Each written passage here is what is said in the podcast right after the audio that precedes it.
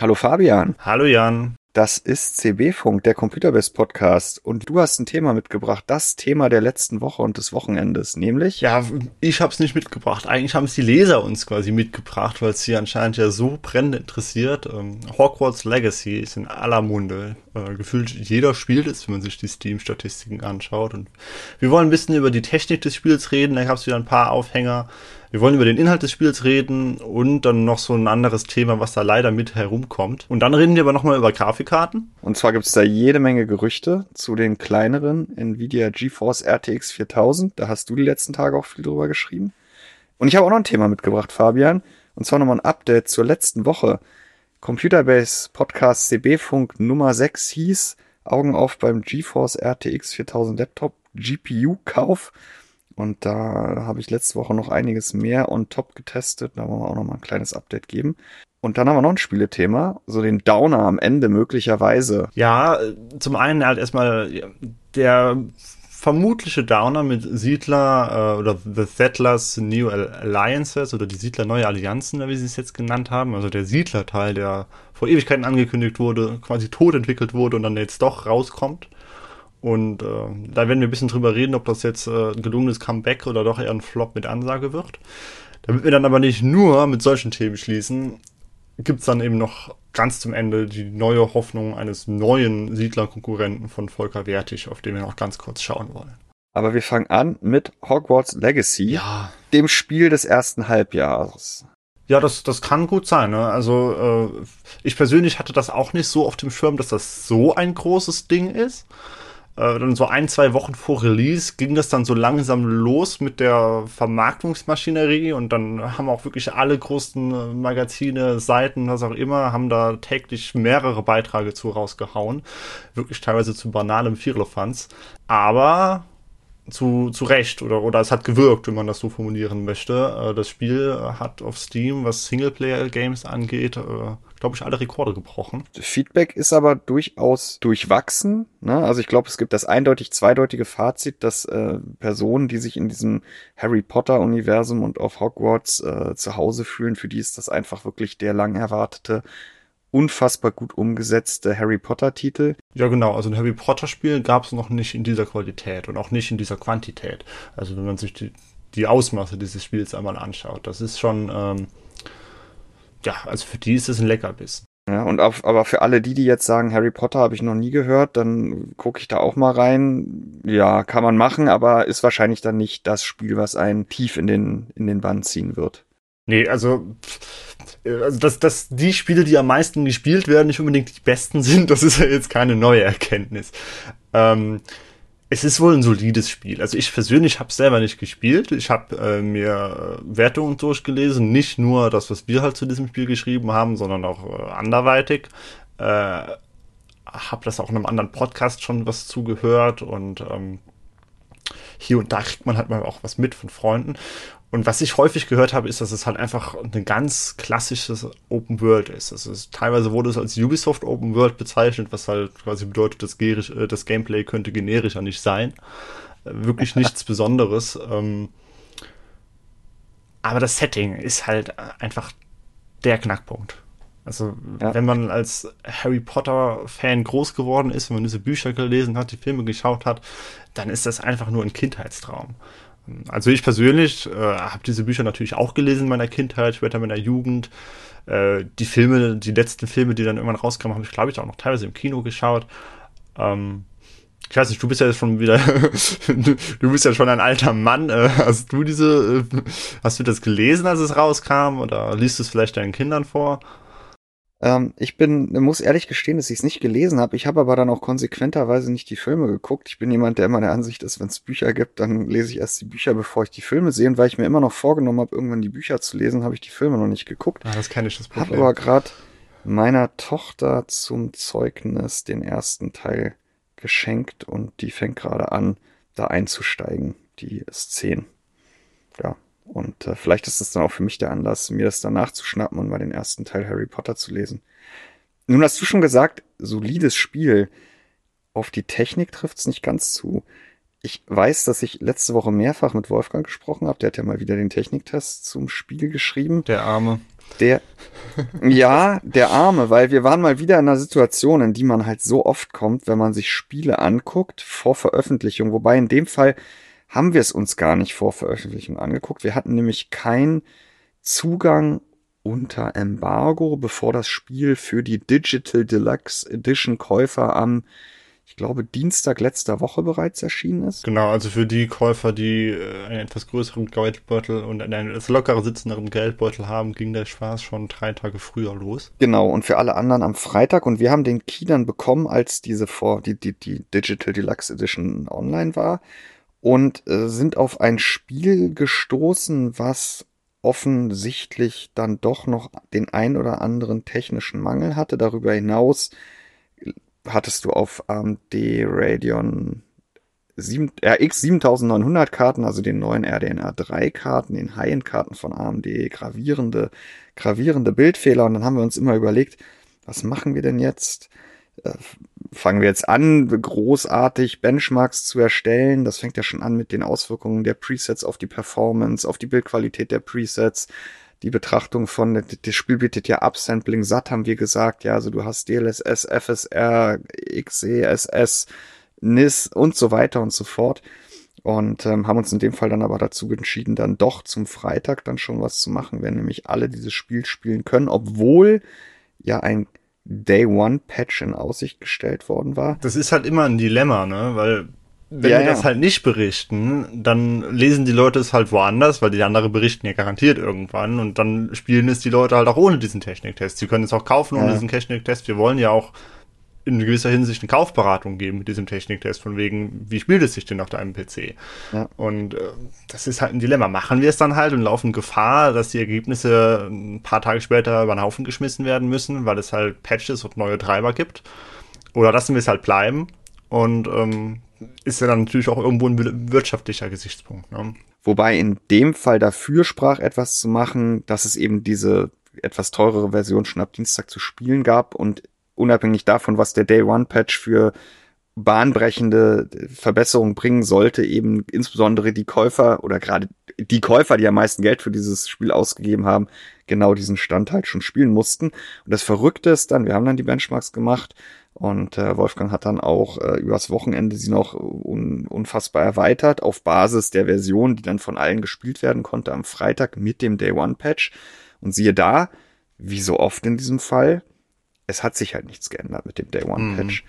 Und das ist halt letztendlich das auch, was wir mittlerweile im Hinterkopf haben, wenn wir uns überlegen, machen wir jetzt was auf bei einem Spiel, wo wir etwas vorab haben oder ja, wo wir, wo wir auch in der ersten Runde dabei sind. Wir haben es, bevor es irgendjemand spielen kann. Es sieht grausam aus, es gibt gravierende Probleme und der Publisher sagt, ja, da kommt ja noch ein Day One Patch. In der Regel kann er aber nie genau beschreiben oder wirklich einem in die Hand versprechen oder in die E-Mail, dass die Fehler, die man vorgefunden hatte, die Performance-Probleme dann auch wirklich behoben werden die Erfahrung zeigt, dass es halt auch ganz, ganz selten dann eben nicht der Fall ist. Ich glaube, einer, ein, ein, ein Beispiel oder ein Gegenbeispiel war zuletzt Spider-Man Remastered, wo wirklich in der Version, die wir vorab hatten, sehr wenig zusammenlief. Und da sollte dann auch ein Day One Patch kommen und dann haben wir uns wieder angeguckt und gedacht, oh mein Gott. Beim The Witcher glaube ich gewartet. ja, The Witcher, da erwischst du mich jetzt auch wieder auf dem falschen Fuß. Da gab es auch noch ein Update, was einiges geändert hat, aber nicht definitiv nicht alles zum Guten. Bei Spider-Man hat Wolfgang, glaube ich, alles weggeschmissen, was er im Vorfeld gemacht hat. Ich kann mich gerade mal nicht mehr dran erinnern, ob wir schon was online hatten.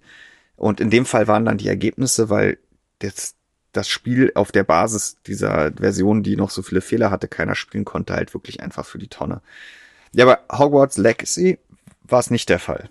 Ja, es kam ein Mini-Patch am Freitag und der hat nichts geändert und ja, gibt schon immer noch Probleme, oder? Ja, jetzt hast du halt gerade eben gesagt, es sieht grausam oder wenn es halt grausam aussieht. Das ist ja jetzt hier äh, in diesem konkreten Fall nicht unbedingt äh, ne, das, also das Spiel sieht nicht grausam aus. Es sieht ganz normal gut aus. Es ist jetzt nicht so, das ist jetzt kein High-End-Titel, was die Grafik angeht, ne, aber es muss sich auch nicht verstecken, wenn die Grafikfehler nicht da wären, die es halt ab und zu dann halt eben gab auf den Radions. Ähm, Problem ja, war halt. grausam aus, ich grausam aus, habe ich jetzt auch eher auf die technische Basis. Ja, ähm, also, also ja. andere, wie es Ja, da, da die- passt die- es dann schon wieder eher. Ähm, Ja. Also das Problem ist halt, dass die Performance, ne? also das, was man halt an Leistung bekommt, an FPS mit einer Grafikkarte für die Optik, nicht gut ist. Und das ist ja der Trend, den wir dieses Jahr schon vorher bei Dead Space und vor allem bei Forspoken beobachtet haben. Jetzt ist es hier bei Hogwarts Legacy nicht ganz so schlimm wie bei Forspoken. Aber auch hier gibt es so viele Baustellen. Wir haben halt auch den besonderen Fall, dass ausschließlich und ausgerechnet Intel als einziger Grafikkartenhersteller der, äh, einen Day One Treiber rausgebracht hat.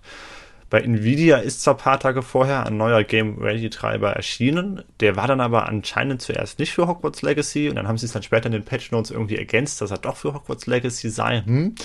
Äh, Bei AMD ist es äh, nochmal eine ganz andere Geschichte. Die fahren so etwa die Taktik von wegen, wenn ich nichts sage, dann merkt auch niemand, dass ich noch im Raum bin.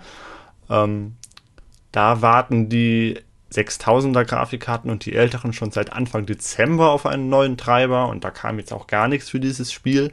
Äh, das ist langsam ein bisschen peinlich, würde ich es jetzt äh, mal ganz plakativ bezeichnen. Ja, oder es ist ein, ein, ein glücklicher Umstand, weil genau diese Karten mit dem alten Treiber eben nicht unter gravierenden Grafikfehlern zu leiden haben, wie die neuen RDNA 3 Karten, Also- die halt je nachdem, welche Settings man gewählt hat, ich glaube, es betrifft insbesondere das Gras unter Verwendung von, von Raytracing, das dann irgendwie statt grün weiß Ja, ich leuchtet. habe es gesehen auf den Screenshots von Wolfgang. Ja, also meinst du, Ja. das ist taktisches Zurückhalten, weil sie wissen, das, was sie neu bringen, das macht es nur noch schlimmer. Also dieses, dieses, bei den, bei Nvidia heißt es ja seit gefühlt Jahrzehnten Game Ready Treiber. Das hat ja mittlerweile auch nicht mehr solche Auswirkungen, wie das am Anfang mal war, Nee. wo man wirklich noch viel krasser seine Treiber optimieren musste, wo auch ja teilweise wirklich Programmcode oder, oder Spielecode ähm, vom Treiber umgedeutet wurde, um ihn dann besser auf der eigenen Hardware laufen zu lassen. Ich habe das Gefühl, dass mittlerweile das wirklich ja auch darum geht, genau sowas zu vermeiden, dass es zu so Grafikfehlern kommt. Ähm, die Performance wird selten signifikant angehoben, aber in der Tat, es ist halt wirklich so ein wichtiges Spiel. Nvidia erwähnt es nicht mal, AMD hat nichts, rennt dann leider auch wirklich in das Problem mit diesen Grafikfehlern. Ja, es ist nicht glücklich gelaufen und Überhaupt genauso nicht. aber auch für den Publisher, der sagt, ja, da kommt ein Day One Patch. Er hat nicht gesagt, dass der alles behebt und die Release Notes haben auch nicht gesagt, dass der, der Speicherbedarf fällt oder die Leistung signifikant steigen wird. Aber es wurde halt wieder etwas in Raum gestellt, was dann letztendlich sich als erstmal als Luftnummer hinaus äh, herausgestellt hat. Und äh, vorhin habe ich gesehen, gab es auch mal wieder einen Hotfix für das von dir schon angesprochene The Witcher 3, diese Next-Gen-Überarbeitung von Ende letzten Jahres, ja, Dezember war's.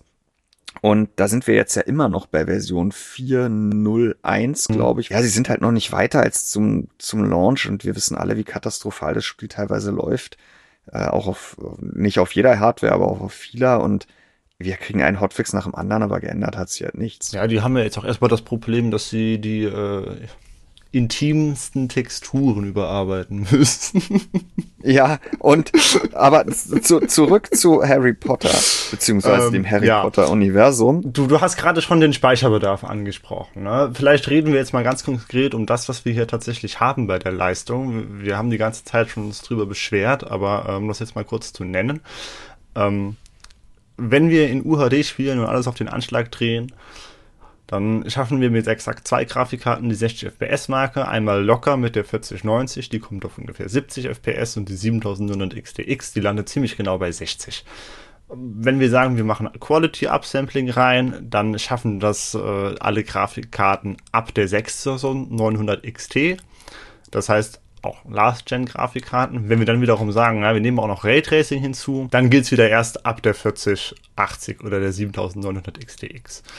Es ist also nicht so schlimm wie bei Forspoken, aber insbesondere bei Raytracing äh, sieht es halt einfach nicht danach aus, was es halt an Leistung braucht. Also die Ray- Raytracing-Umsetzung, die ist nicht sonderlich opulent, die, ähm, also man sieht den Unterschied, aber es ist jetzt nichts Beeindruckendes. Ja, und gerade wenn man im Detail hinblickt, dann merkt man eben, dass äh, auch wenn die Effekte viel Leistung erfordern oder fressen, sie nicht besonders hoch aufgelöst sind. Ja, also kein Raytracing-Aushängeschild, bei weitem nicht. Aber VRAM hast du auch schon angesprochen, Fabian. Ja, ich wollte noch einmal ganz kurz, also die meisten werden das wahrscheinlich ja immer noch in Full HD oder WQHD spielen, wenn es dann noch Ja. unserer Leserschaft geht. Ne? Einmal ganz kurz, ohne Raytracing, ohne Upsampling, wer in Full HD alles auf Anschlag spielen will, der ist ab einer RTX 3070 ne, oder ab einer Radeon RX 6800 auf der 60 FPS Seite. Und in WQHD schaffen diese Marke die 6800 XT oder die 3080. Jetzt haben wir auch einen blauen Balken in den grün-roten Benchmarks. Ich Und das ist in dem nicht. Fall Moment, ich muss mal ein bisschen scrollen hier. Ja, du, du, da hast du durchaus recht. Er findet sich nicht ganz am, im oberen Drittel, sondern eher im unteren Drittel, am, am, am oberen Ende des unteren Drittels. Aber in der Tat ist die Intel Arc A77 mit 16 Gigabyte, also die vielbeschworene Limited Edition in dem Fall, annähernd so schnell wie eine GeForce RTX 3060 Ti. Und das ist jetzt ja das, was wir, oder etwas, was wir zuletzt in den Spielen dann eher nicht gesehen Nee, haben. ich, ich muss auch sagen, ich bin positiv überrascht, diesen blauen Balken überhaupt zu sehen. Ich glaube, Forspoken war eine Katastrophe. Und Ja, aber ähm, das war ja nicht Dead Space auch. Katastrophe. Ja, ähm, aber auch für Intel dann nochmal im Vergleich zu Nvidia. Und in dem Fall sieht's doch da für die Intel Arc, äh, die ja auch zuletzt immer mal wieder ganz gute Presse bekommen hat, aber im Einzelfall dann eben doch auch weiterhin stark mit Problemen zu kämpfen hat. In Hogwarts Legacy ist es nicht der Fall. So, und dann kriegt jetzt auch noch Nvidia das Fett weg. Ähm, das ist das erste Spiel, das uns äh, untergekommen ist in der Redaktion, bei dem wir mit allem auf Anschlag, also Raytracing, maximale Texturdetails, UHD, erst ab 16 GB Grafikspeicher auf der sicheren Seite sind. Ne? Also die Limited Edition, die ARC 770, die wäre es theoretisch, aber da fehlt die Leistung. Die Grafikkarte, die die Leistung hat, aber nicht den Speicherausbau, ist die 4070 Ti. Also die beinahe 1000 Euro Grafikkarte, die gerade erst vor einem Monat auf äh, den, äh, auf den Markt entlassen wurde. Und da muss man jetzt schon an der Grafikqualität schrauben, Raytracing ausmachen oder die De äh, Details reduzieren, wenn man da nicht Ruckler bekommen möchte nach, ein, nach einer gewissen Spielzeit. Wer ist schuld? Ja, ist es eine Phase für Nvidia oder ist es eine für die Entwickler oder für beides? Also die Diskussion haben wir ja immer wieder und die Speicherdiskussion ist natürlich so alt wie Grafikkarten. Ähm, ich glaube, die richtige Antwort gibt es nicht. Natürlich würde es immer helfen, mehr Speicher zu haben. Ja, mehr Speicher hilft, egal wie gut das Spiel optimiert ist oder wie schlecht, immer gegen, gegen hohen Speicherbedarf. In dem Fall sieht das Spiel nicht danach aus, als bräuchte es unbedingt so viel hm, Grafikkartenspeicher. Aber es ist ja nun mal jetzt so erschienen. Nein, man muss nicht immer alle Regler nach rechts stellen, aber nee. wenn man 1000 Euro in eine neue Grafikkarte investiert, dann ist das doch das, was man am Anfang erstmal definitiv machen möchte. Und wir reden ja hier nicht nur von UHD, sondern eben auch schon von WQHD, wo man diese Probleme haben kann.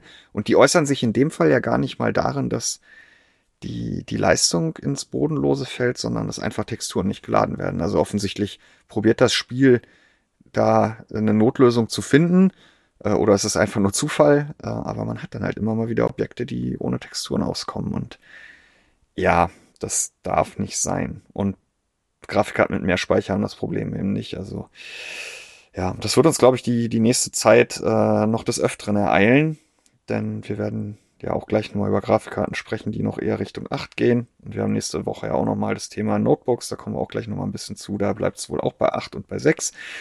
Was heißt wohl? Das ist ja auch schon offiziell. Und ich glaube, das, das wird jetzt die nächste Zeit dann doch ein Thema, weil es gibt immer mehr Spiele, die wirklich, die, die, die sich Speicher nehmen, wenn sie ihn kriegen, für die höchsten Einstellungen. Und wo man dann, dann nicht alles nach rechts drehen kann. Plus Raytracing, ja, was halt einfach auch nochmal, immer nochmal eine Schippe auf den Mm, Speicher mm. drauflegt. Was ich die Tage nochmal gerne machen würde und äh, liebe Zuhörer, da wäre auch euer Feedback eigentlich mal wieder ganz interessant zu. Äh, auch zu diesem Podcast, der Folge 7 von CB Funk, wird es wieder eine Notiz oder News auf der Startseite von Computerbase geben. Der Podcast wird dann auch in Zukunft, wenn er denn veröffentlicht wurde, über den rechten Seitenstreifen auf dem Desktop oder Mobile im, im Newsstream separat beworben werden. Da würde mich Feedback interessieren. Ich hatte überlegt, mal einen Inhalt zu machen. Nicht die Community testet Hogwarts Legacy äh, wieder auf der Jagd nach den meisten FPS, sondern unter der Fragestellung, wie spielt ihr Hogwarts Legacy so, dass es euch auf eurer Hardware Spaß macht?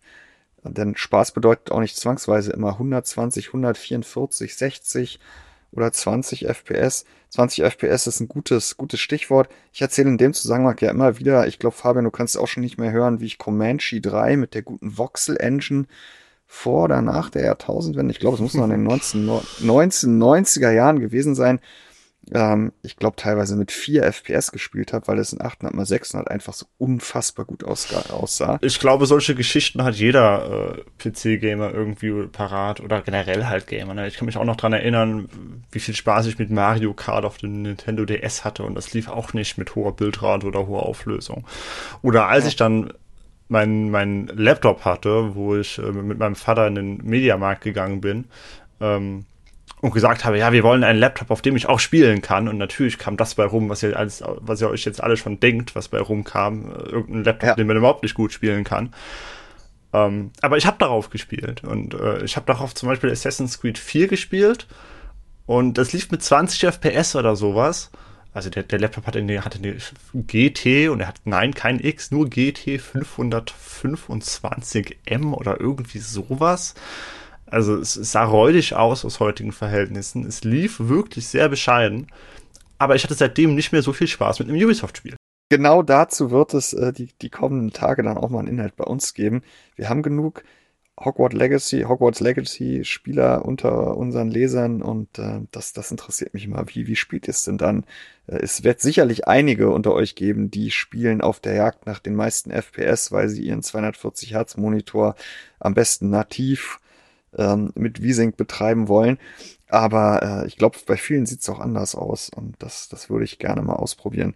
Ansonsten warten wir, glaube ich, alle dann doch noch auf diesen Treiber von AMD, zumindest die, die die neue High-End-Generation hier eigen nennen, dass diese Bildfehler verschwinden. Vielleicht tut sich auch noch ein bisschen was an der Raytracing-Performance. Wobei da hat ja Wolfgang am Ende nur noch das Hoch, die Hocheinstellungen getestet, weil Ultra sah jetzt nicht viel besser aus. Wie gesagt, im Detail ist es jetzt eh nicht die, die Vorzeigeumsetzung von Raytracing. Und da sah es dann gar nicht mehr so übel aus für die Radeons. Hm. Aber ähm, sie, sie stehen dann doch schlechter da, als sie es normalerweise äh, in anderen Titeln tun. Also da sollte noch ein Treiber kommen und ja, vielleicht kann ja auch so ein, ein Patch des Spieles auch nochmal generell ein bisschen was an der Leistung heben. Aber dass, dass, dass sich noch wesentlich signifikant was tut, ist dann doch eher häufiger die Ausnahme.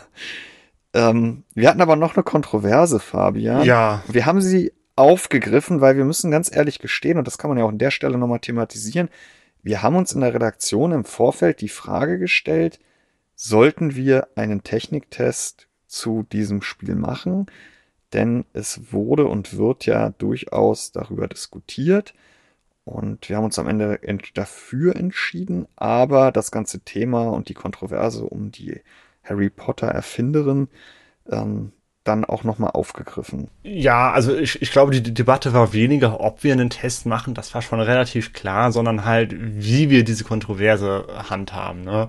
Also, dass wir sie gar nicht aufgreifen, das stand auch nicht zur Debatte, aber die Frage war halt in erster ja. Linie, wird das ein großer Punkt in der Bewertung des Spiels sein? Wird das gesondert aufgegriffen im Test? Wird es dazu einen einzelnen Inhalt geben? Und ähm, naja, es gab jetzt halt einen gesonderten Absatz im Test, wo kurz darauf hingewiesen wurde. Und äh, ich würde das Thema auch gerne jetzt nochmal ansprechen, auch wenn ich eigentlich auf dieses Thema gar keine Lust habe, weil es halt einfach keinen Spaß macht und man sich mit sowas nicht beschäftigen möchte, wenn man einfach nur ein Spiel spielen möchte. Aber ich ja. bin halt entschieden der Meinung, dass wir als Journalisten äh, das Gebot haben, dass wir solche Themen aufbringen müssen, dass wir uns darüber äh, informieren müssen und das aufarbeiten müssen für unsere Leser oder jetzt halt in diesem Fall Zuhörer, damit die dann halt eben nach eigenem besten Wissen und Gewissen eine Entscheidung treffen können. Ne? Vorschreiben wollen wir da niemanden, dieses Spiel zu boykottieren, aber es gibt den Aufruf, dieses Spiel zu boykottieren. Und das rührt daher, dass diese äh, Joanne K. Rowling, also die Autorin der Harry Potter Bücher und generell halt eben die Erschafferin dieses Wizarding-Universums, ähm, sich seit einigen Jahren zunehmend äh, feindlich gegenüber transsexuellen Menschen äußert. Ich habe mir das auch selber noch mal zwei Stunden angehört, als es äh, die ehemaligen GameStar-Redakteure im äh, Games-Podcast äh, thematisiert haben. Die haben das sehr gut gemacht äh, und haben das auch sehr ausführlich gemacht. Und man kann da einfach nichts gegen sagen. Es ist halt einfach leider so. Ich will es nicht wahrhaben, aber es ist halt einfach so, dass sie da halt wirklich Hetze betreibt. Und naja, wie geht man jetzt halt damit um? Ne? Also wir wollen, wie gesagt, niemandem vorschreiben, dass er das Spiel deswegen boykottieren soll. Also insofern haben wir es dann ja ähm, so aufgegriffen, dass wir im Rahmen des Techniktests dann ähm, auf der Seite, wo es dann auch um die Kritik am Spiel, also die inhaltliche Kritik am Spiel ging, das Thema nochmal aufgegriffen haben, auch, dass der Publisher sich ja sicherlich auch äh, in, in weiser Voraussicht, dass er da auch nicht in die Bredouille kommen will, dass es am Ende wirklich zum Boykott kommt, ähm, dann auch von ihren Aussagen boykottiert hat, nochmal darauf hingewiesen hat, dass es natürlich in äh, genau distanziert hat, ähm, auch nochmal darauf hingewiesen hat, dass das natürlich alles in ihrem Universum stattfindet, aber sie letztendlich keinen Einfluss auf dieses Spiel gehabt hat. Kein leichtes Thema. Wir haben dann auch wieder in den Kommentaren gesehen, dass äh, ganz am Anfang es äh, in erster Linie darum ging, dass auch uns dann ja von einigen unserer Leser vorgeworfen wurde, dass wir uns doch dazu hätten gar nicht äußern müssen. Und so prekär ist dann eben genau diese Situation. Was man macht, ist in den Augen von irgendwem immer falsch. Ähm, letztendlich glauben wir aber, dass es dann schon zu unserer Linie gepasst hat, ähm, dass man solche Themen nicht hinterm Berg hält und ähm, ansonsten aber schon als maximal neutrale Instanz mit allen Fakten auf dem Tisch ähm, ja, ohne Einflussnahme halt auf, auch auf solche Themen blickt. Und ähm, am Kern haben wir es dann, glaube ich, schon auch geschafft, dass das so rübergekommen ist, auch wenn der Artikel eine Zeit lang dann doch moderiert war. Das Beste ist natürlich immer, wenn so eine Diskussion dann so stattfindet, dass man sie laufen lassen kann. Was dann in dem Fall leider nicht möglich war. Nein, und das ist auch kein Vorwurf an die Community. Ich glaube, das ist, sind dann einfach auch Diskussionen, die man schwerlich auf dem Marktplatz führen könnte, wo genauso viele Leute zugegen sind wie teilweise nee, in das, solchen das Threads bei uns. Nicht. Das ist dann halt einfach schwierig. Und da würde man dann auch irgendwann sagen, jetzt alle mal bitte ruhig ähm, geht, geht alle irgendwo die Kneipe ins Restaurant und setzt euch in kleinen Gruppen zusammen und diskutiert das da in Ruhe. Aber ich glaube, wir kommen jetzt hier nicht alle zusammen auf dem Marktplatz zu einem Konsens. Ja, so funktioniert das nicht und unterschiedliche Meinungen existieren und ja, das, das war ja auch nicht unser Ansinnen, da jemandem etwas vorzuschreiben. Und trotzdem, ja, wollten wir innerhalb des Artikels darüber aufklären und wollten es deswegen hier auch nochmal ansprechen und werden das sicherlich dann auch in Zukunft zu so tun. Und damit hätten wir das Spiel eigentlich abgeschlossen, oder? Mit der Hoffnung, dass sich noch was tut am technischen. Fabian, stärkere Hardware. Das Thema hatten wir zuletzt im Podcast schon wiederholt. Ne? Also wir hatten es neulich bei Dead Space und Forspoken ganz massiv, wo noch nicht mal die 4090 ausgereicht hat, um mit allen Reglern rechts in UAD 60 FPS hinzubekommen. Wir haben es aber auch. Mit Upscaling in DLS. Ja, stimmt. Mit in Forspoken war es sogar inklusive Upscaling. Äh, hier ist es nicht ganz so, so massiv, aber wir haben das Thema Speicher und natürlich auch das Thema Grundleistung. Es gibt sehr teure Grafikkarten, auch mit mehr als 12 Gigabyte, äh, auch äh, ganz, ganz schnelle von Nvidia aber die Mehrheit der Spieler sehnt sich ja dann doch eher nach Grafikkarten der neueren Generation, die ein bisschen günstiger sind. Wobei günstiger heutzutage. Ja, die 4070 Ti, ne? ja, ähm, und darunter. Da gab's jetzt ja. die Tage eine ganze Menge Gerüchte, na, namentlich zur RTX 4070 ohne TI und 4060 ohne TI, wobei eigentlich schon klar ist, dass es die TI der 4060 dann auch geben wird.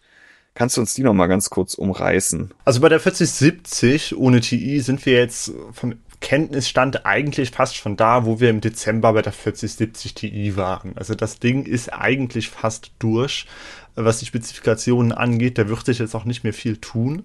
Da blicken wir auf äh, 5888 FP32 Ausführungseinheiten und damit halt eben 8, äh, 1800 weniger als bei der 4070 Ti. Ähm, leistungstechnisch wahrscheinlich irgendwie sowas im Bereich von 20% weniger, äh, vielleicht auch 30% weniger, je nach Szenario. Der Speicherausbau wird sich nicht unterscheiden. Da werden wir weiterhin 12 GB GDDR6X Speicher haben. Der wird auch gleich angebunden sein. Wahrscheinlich soll aber der Takt ein wenig fallen im Vergleich zur 4070 Ti und damit dann aber halt eben auch die Leistungsaufnahme, sodass wir auf 200 Watt TDP schauen. Und das ist eigentlich eine Entwicklung, die wir bei den darunterliegenden Grafikkarten auch haben. Ähm, 4060 Ti, überraschenderweise, ähm, die soll zwar auch wahrscheinlich kurz nach der 4070 kommen, die halt im April ansteht.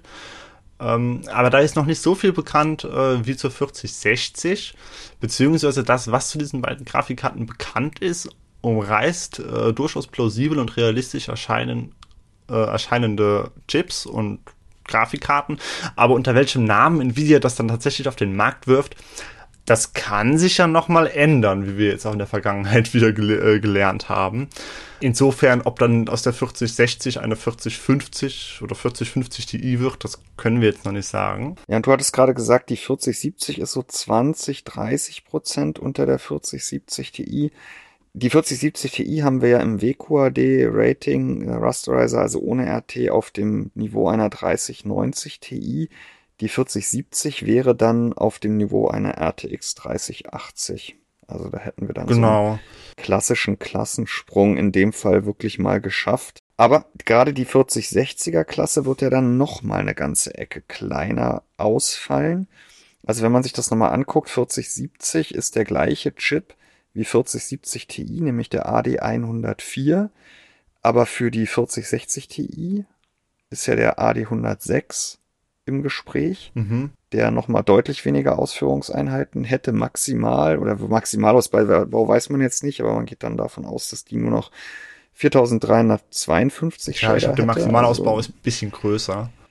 Ja, und bei der 4060 reden wir dann ja nur noch von 3072, also nochmal knapp. Genau oder gut die Hälfte der 4070 und du hast da einen Vergleich zur 3060 angestellt. Die neue ist kleiner. Ja, ja, also das, das ist interessant. Also das haben wir jetzt schon, schon häufiger beobachtet bei Adder, dass die Karten äh, im Zweifelsfall kleiner ausfallen, was die FP32 Alus angeht und was äh, den Speicherausbau, vor allem halt eben äh, den, das Speicherinterface angeht. Außer bei der 90, die sticht halt hervor äh, im positiven Sinne. Ähm, aber die 4060 auf dem AD107, äh, was in dem Fall der Vollausbau wäre, landet äh, bei den Spezifikationen ziemlich genau auf der mobilen Variante der 4060, also der 4060 Laptop GPU. Wobei wir es ja äh, letzte Woche noch im Gespräch hatten, dass wir da äh, immer einen kleineren Chip haben, eine Stufe kleiner im Laptop als auf dem Desktop. Hier ja. wäre es dann tatsächlich der gleiche Chip. Und deswegen wird die Karte halt auch schmaler und kleiner als die 3060 weil sie viel höher taktet, weil sie viel mehr Cache hat, ja. Äh, muss das freilich, freilich nicht heißen, dass es keinen Leistungssprung gibt. Äh, und das 8 GB an einem 128-Bit-Interface, dass das nicht ausreicht. Ne? Wir haben nur 288 GB an Speicherbandbreite pro Sekunde. Bei der 3060 waren es 100 mehr in der 12 äh, GB Variante und sie hat auch 12 GB und nicht nur 8 GB. Aber für die Bandbreite muss das gar nicht unbedingt was heißen weil äh, die Ada Lovelace Karten halt zehnmal so viel äh, Level 2 Cache haben. Problem ist halt nur, wenn wir ein Spiel haben wie Hogwarts Legacy, wo 8 GB einfach pauschal nicht ausreichen. Dann ja. hilft der Cache natürlich nicht weiter. Naja, und leistungstechnisch, um die Frage dann jetzt endgültig zu beantworten, wahrscheinlich so um die 20 Prozent vor der 3060, die 4060. Ich glaube, dass diese Generation das Leistungsgefälle dann allein schon, weil die 4090 so unfassbar ja. viel schneller ist, als die letzte Generation gewesen ist, aber natürlich auch mit Abstand zu 4080 und die wiederum mit Abstand zu 4070 Ti, die dann ja nur in Anführungsstrichen die schnellste Karte der letzten Generation wieder wieder ablöst in ihrer Leistungsfähigkeit. Ähm, jetzt nicht in den Features, aber was die reine Performance Rasterizer anbelangt. Ähm, aber am unteren Ende tut sich halt wahrscheinlich, das ist ja noch ein Gerücht, ähm, nicht ganz so viel. Und ähm, ja, ich bin gespannt, was sich da, was, was dann wirklich an Werten rauskommt, denn der eine oder andere, und wir hatten das Thema ja das letzte Mal auch, als wir über die neuen Laptop-GPUs gesprochen haben, man zeigt natürlich, was heißt natürlich, man zeigt, Nvidia zeigt in dem Fall auch wieder die Aushängeschilder, die schnellen Karten, die den großen Sprung machen, die eine unfassbare Effizienz haben, gemessen in Performance pro Watt oder FPS äh, pro Watt.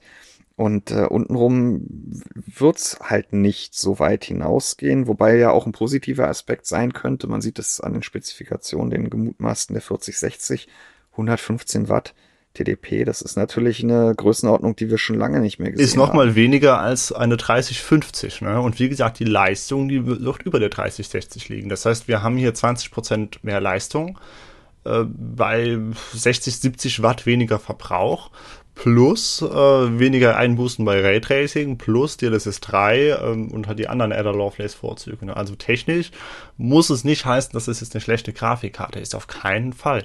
Knackpunkt wird dann halt immer der Name und der damit einhergehende Preis werden.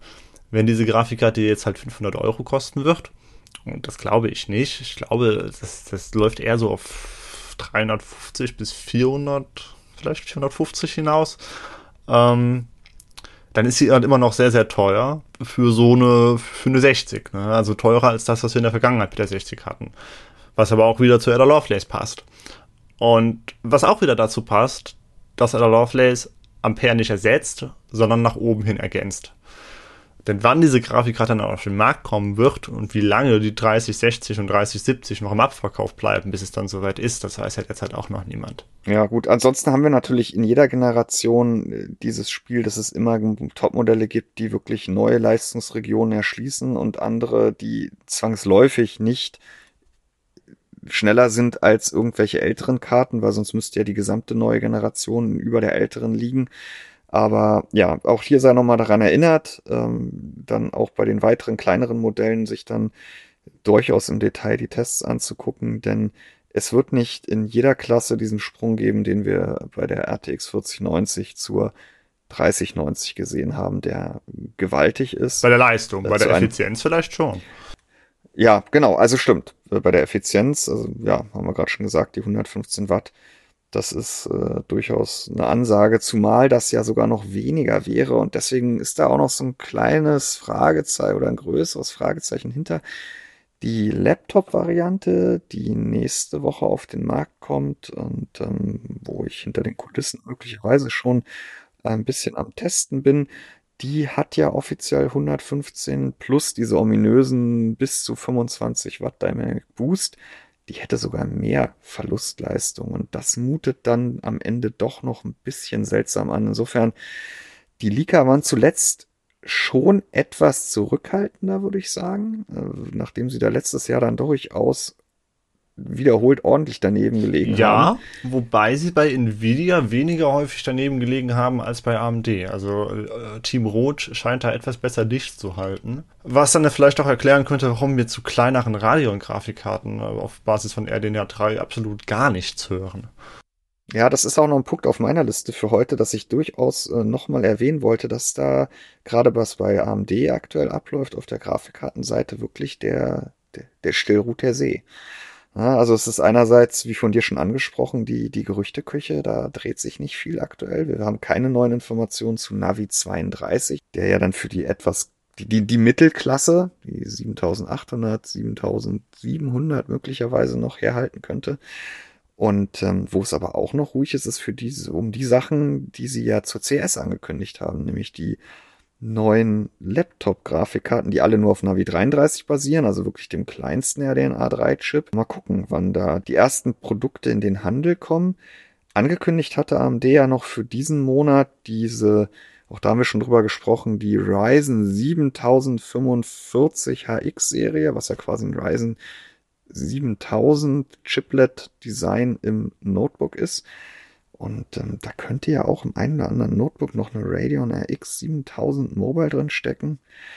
Aber weiter gehört habe ich davon noch nichts. Und deswegen reden wir zurzeit sowohl hier im Podcast als auch online eine ganze Menge über Nvidia. Guter Hinweis. Fabian. Ja, äh, Nvidia hat dich die letzte Woche auf Trab gehalten. Du hast äh, dir die 4080 und 4090 Laptop-GPUs nochmal genauer angesehen, nachdem du dir das letzte Mal schon äh, den einen oder anderen Tag und vielleicht doch die halbe Nacht um die Ohren gehauen hast. Ja, jetzt hast du mir auch die, die, die Antwort auf die Frage, die ich dir eigentlich stellen wollte, was mir mittlerweile zum Hals raushängt, hast du mir vorweggenommen, nämlich Gaming Notebooks.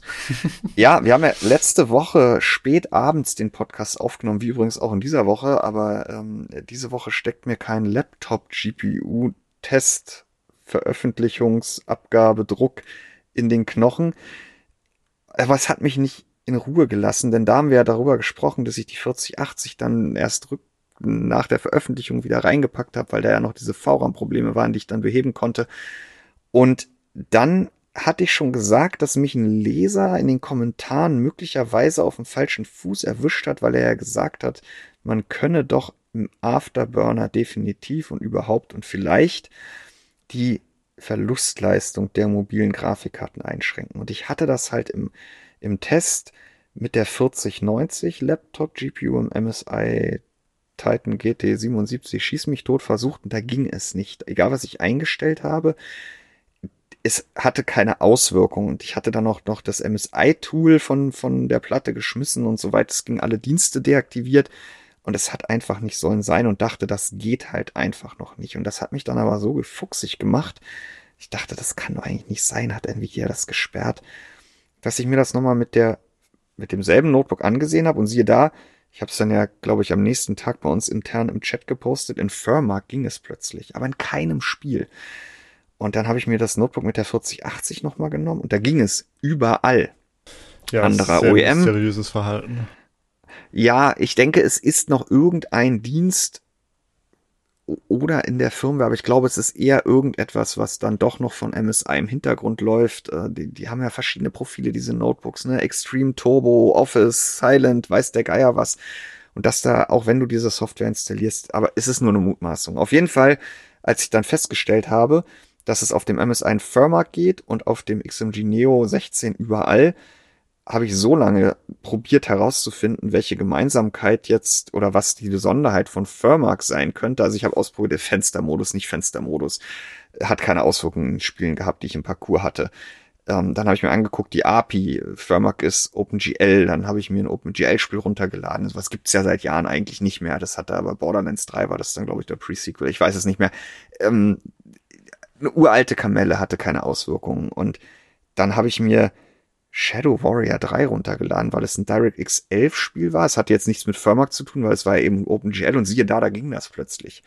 Und ähm, ja, dann habe ich mir Shadow Warrior 3, was auch extrem fordernd ist. Also die GPUs takten da weit unter dem, was ich in meinem normalen Testparcours letzte Woche gesehen habe, habe ich mir genommen und habe dann wirklich in 5 Watt Schritten eingestellt im Afterburner 4090 Laptop GPU mit AD103 und 4080 Laptop GPU mit AD104 getestet.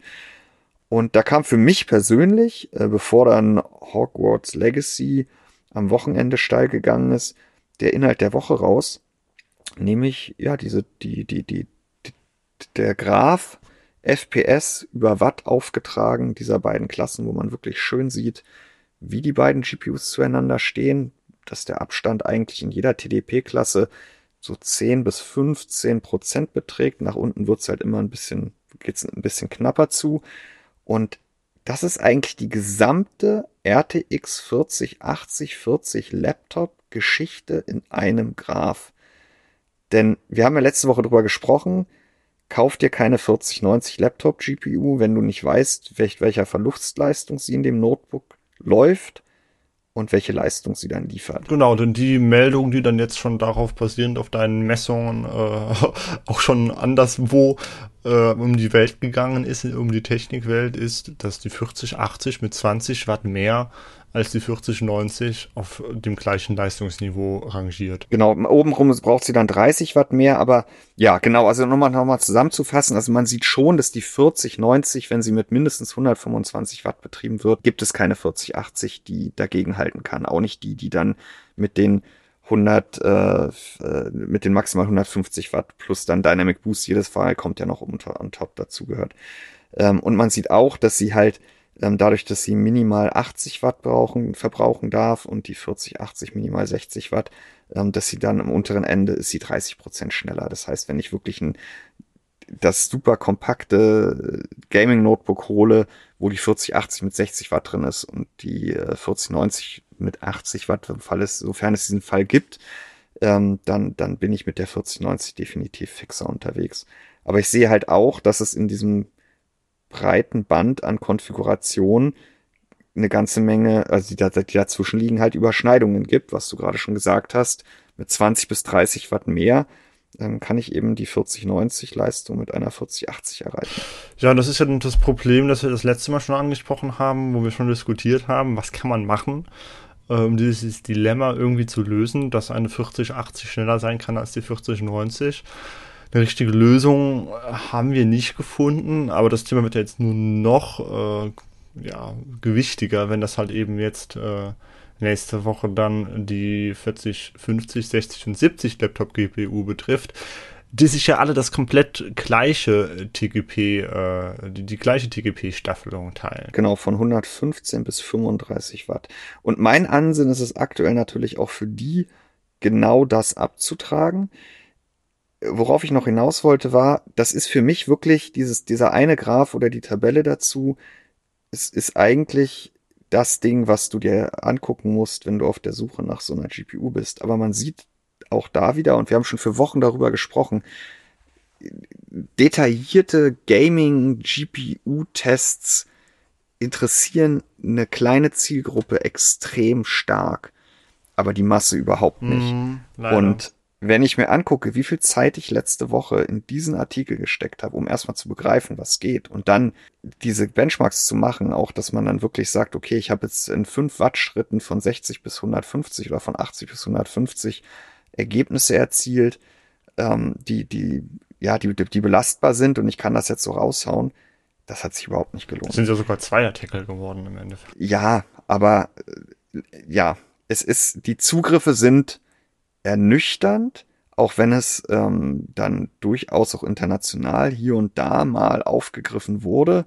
Aber dafür, dass das doch dann eine ziemlich exklusive Geschichte bisher ist, ist es letztendlich enttäuschend. Ja. Und ähm, ich werde es trotzdem für nächste Woche für 40, 50, 40, 60, 40, 70, soweit es mir möglich ist, wieder tun. Kann ja auch sein, dass auf den Notebooks auch wieder irgendwas dazwischen funkt, äh, wenn ich sie denn dann habe. Aber ähm, vielleicht, wenn es dann das Bild dann komplett ist, dann, dann gibt es dann vielleicht auch nochmal ein besseres Bild ab für eine breitere Masse und äh, man kann vielleicht dann doch diesen Transparenz, wie hatte ich letztes Mal gesagt, Fabian? Transparenz, Feldzug oder so? Feldzug. Ja, das war ja quasi die Einlösung des Versprechens, dass wir da auf so einem Transparenzfeldzug sind. Und äh, deswegen habe ich mich da Freitag wirklich bis 17.30 ging der Artikel dann online. Ich wollte es unbedingt noch schaffen und dann ist es auch noch online gegangen. Ich kann Gaming-Notebooks aktuell nicht mehr sehen, aber ich finde es trotzdem super spannend. Und ähm, nun schreibe ich ja nicht nur für mich oder arbeite an den Themen, aber äh, es hat genervt und trotzdem Spaß gemacht. Und das war eigentlich am Ende die gute Nachricht. Und wenn es jetzt noch ein paar mehr Leute sehen, dann, dann äh, wäre es noch eine, noch eine, noch eine, wäre es noch eine Ecke toller gewesen. Ähm, toller gewesen ob es toll wird. Ja. Oder ob es toller gewesen ist. toller als gewesen sein können. Äh, wir reden zum Abschluss noch über die Siedler, neue Allianzen. Also, das Siedler, das Ubisoft zur Gamescom 2018 als großen Reboot der Serie ähm, unter Beratung des Serienvaters Volker Wertig angekündigt hat. Das ist viereinhalb Jahre her. Ja, und wahrscheinlich werden sie ja noch länger daran entwickelt haben. Ne? aber äh, dann, dann hieß es ursprünglich, das Spiel kommt 2019 raus. Ich habe es dann sogar, ich weiß, ich bin ein böser Junge, ich habe es sogar vorbestellt, weil ich dachte, das ist ein Siedler. Das wirst du auf jeden Fall kaufen, das wirst du spielen, also kannst du es auch vorbestellen. Das, das kann nur teurer werden nach Veröffentlichung. Ja, nee, das habe ich mir nicht gedacht, aber ach, keine Ahnung. Ich war im Hype, ne? Also ich hatte das auf der Gamescom dann auch gesehen und äh, mir eine Präsentation angeschaut und mit den Entwicklern gesprochen und es, ich war echt. Äh, es war toll. Und dann blieb es erstmal ein bisschen still und dann wurde diese Vorbestellung irgendwann storniert und ich so, hm? Und dann wurde es nochmal verschoben. Dann hätte man gar nichts mehr gehört, wie das halt bei Ubisoft derzeit so ist. Das ist ja das einzige, ist ja nicht das einzige Spiel, wo die das so handhaben. Und dann kamen sie letztes Jahr um die Uhr, äh, um die Jahreszeit raus mit, äh, ja, es erscheint jetzt hier äh, im März und ähm, Demo ist äh, morgen, also äh, viel Spaß. Demo hat überhaupt keinen Spaß gemacht, wurde von Fans und von Kritikern komplett zerrissen. Uh, Ubisoft meinte, sie hätten das Spiel gestreamlined, aber uh, sie haben im Endeffekt einfach alles rausgenommen, was ein gutes Siedler, was ein gutes Aufbauspiel ausmacht und haben daraus so ein Pseudo-RTS gemacht, was aber kein gutes RTS ist. Ähm, und Volker Wertig war übrigens auch nicht mehr dabei, weil der keine Lust hatte auf das, was Ubisoft da machen wollte. Naja, äh, dann haben sie gesagt, okay, äh, das Spiel wird nicht erscheinen, wird verschoben auf unbestimmte Zeit. Äh, dann haben sie es so, so, halb still und heimlich, halb mit geschlossenen Beta-Tests weiterentwickelt. Man hat weiter nichts Gutes gehört. Und dann habe ich im November noch äh, einen größeren, äh, eine größere äh, Zusammenfassung geschrieben und getitelt Ubisofts RTS-Irrfahrt wird zum Schrecken ohne Ende. Und habe da gemutmaßt, vielleicht wird dieses Spiel niemals erscheinen. Und wenige Wochen drauf hat mich Ubisoft dann Lügen gestraft. Nein, das Spiel erscheint jetzt nicht mehr als Aufbauspiel, sondern als Echtzeit-Aufbaustrategiespiel am Freitag. Also diesen Freitag. Am 17. Februar. Ja, genau. Und seitdem haben sie nicht mehr so viel mehr dazu verraten. Äh, klug wie Ubisoft ist, haben sie die Woche vor dem Release jetzt noch genutzt, um den Ingame-Shop des Spiels vorzustellen. Darauf werden alle Spieler gewartet haben, da bin ich mir 100% sicher. Also du hast wieder vorbestellt ich bin halt mal gespannt, ne? Also, ich, ich will das Spiel jetzt nicht beerdigen, bevor es erschienen ist. Ne? Das ist ja wirklich böse. Aber ich kann mir gut vorstellen, dass es unmittelbar an seine Geburt dann auch wieder zu Grabe getragen wird. Weil das, was da vermutlich kommt, überhaupt nicht das ist, was die Spieler haben wollten.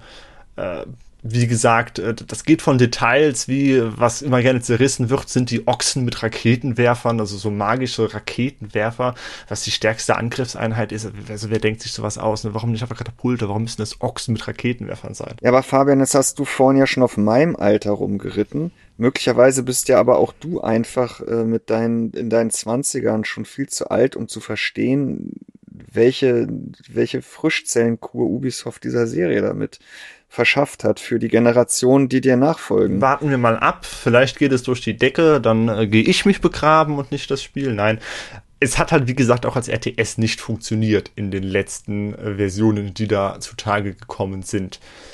Vielleicht haben sie es jetzt nochmal geschafft, da die Kurve zu reißen und da zumindest ein taugliches RTS draus zu machen. Das werden wir sehen. Ich weiß gar nicht, ob unsererseits irgendwie ein Techniktest oder sowas geplant ist. Da bist du dann wahrscheinlich informiert. Ja, es ist aktuell erscheint ja schon wieder alles auf einmal. Ja. Das ist bei Spielen ist das ja ähm, wie bei Hardware die letzten Jahre gewesen. Es ist entweder nichts los oder alles. Also wenn es wenn das Spiel erscheint, ich werde das garantiert dann, äh, falls nicht unmittelbar ein Test kommt, werde ich dann noch mal irgendwas zu schreiben, um die Wertungen da dann einmal zusammenzufassen. Äh, ich habe auch überlegt, ob es vielleicht nicht sogar in die Sonntagsfrage reinnehme, von wegen äh, gelungenes Comeback oder Flop mit Ansage, aber das würde natürlich voraussetzen, dass auch ein Großteil der Leser das Spiel dann auch spielt und das will ich vermutlich keinem zumuten müssen. Also mal schauen, wie wir damit umgehen werden. Und, und auch, und auch um einmal Frank hier, äh, un, ohne dass er selber teilnimmt, in diese Runde schon mal einzuladen, äh, diese Fragestellung allein wäre natürlich schon wieder biased. Ne? Ja, also, ja. Über was wir uns nicht alles Gedanken machen in unserem Alltag. Also du glaubst aber nicht, dass am Ende jetzt die große Überraschung noch um die Ecke kommt, so wie die große Überraschung am Anfang um die also Ecke kam. Also ich, ich würde es mir wünschen. Ne? Ich würde es, ich würde es mir erstmal ganz selbstsichtig für mich wünschen, weil ich gerne wieder ein neues, tolles Siedler hätte. Und darauf kommen wir auch gleich nochmal zu sprechen. Ich würde es mir aber auch für die Spieler wünschen, die sich so ein Spiel eben wünschen. Ich bin ja nicht der Einzige.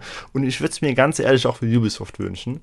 Denn so sehr die auch in den letzten Jahren eigentlich fast nur Mist gebaut haben, umso mehr brauchen sie jetzt natürlich eigentlich mal wieder einen Erfolg. Und ich würde ihnen ja wünschen, dass sie diesen Erfolg auch wieder haben und wieder auf die Beine kommen, weil so ein großer Publisher in Europa ist natürlich eigentlich was Tolles und die haben ja früher schöne Spiele gemacht.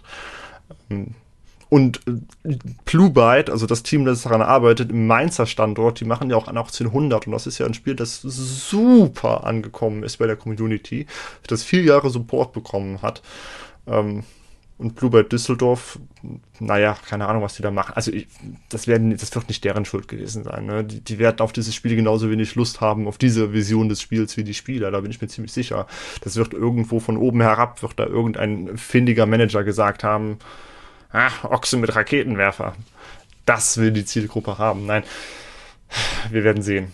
Deine Hoffnungen beruhen auf jeden Fall auf einem anderen Titel, hast du gerade schon anklingen lassen. Genau. Ähm, das, das fand ich wirklich sehr ulkig. Ich habe mich sehr amüsiert, als vor paar Tagen ähm, Pioneers of Pagonia angekündigt wurde. Ein Spiel von Volker Wertig, also demjenigen, der über diesem neuen Siedlerspiel abgesprungen ist, weil er keine Lust mehr auf das hatte, was Ubisoft da verzapfen möchte. Und der Siedler aus der Taufe gehoben hat. Der Siedler erfunden hat, der das erste Siedler ja. äh, maßgeblich entwickelt hat. Äh, und der hat sich äh, mit einem Team aus 20, 25 Menschen zusammengesetzt und entwickelt jetzt mit Förderung äh, durch das Bundesministerium für Wirtschaft und Klimaschutz, äh, also danke äh, Robert an dieser Stelle, entwickelt der in Ingelheim also auch wieder hier in Rheinland-Pfalz. Äh, gar nicht so weit entfernt von Ubisoft Blue Byte Mainz, die Anno entwickeln, äh, eben ein Spiel, das in die Fußstapfen von Siedler treten soll. Ähm, sie wollen einiges gleich machen, sie wollen noch einiges anders machen, aber im Endeffekt versprechen sie überwiegend das Spiel, dass die Spieler, dass, dass die Siedler-Fans sich in den letzten Jahren über von Ubisoft gewünscht haben, was Ubisoft aber jetzt halt eben doch nicht macht.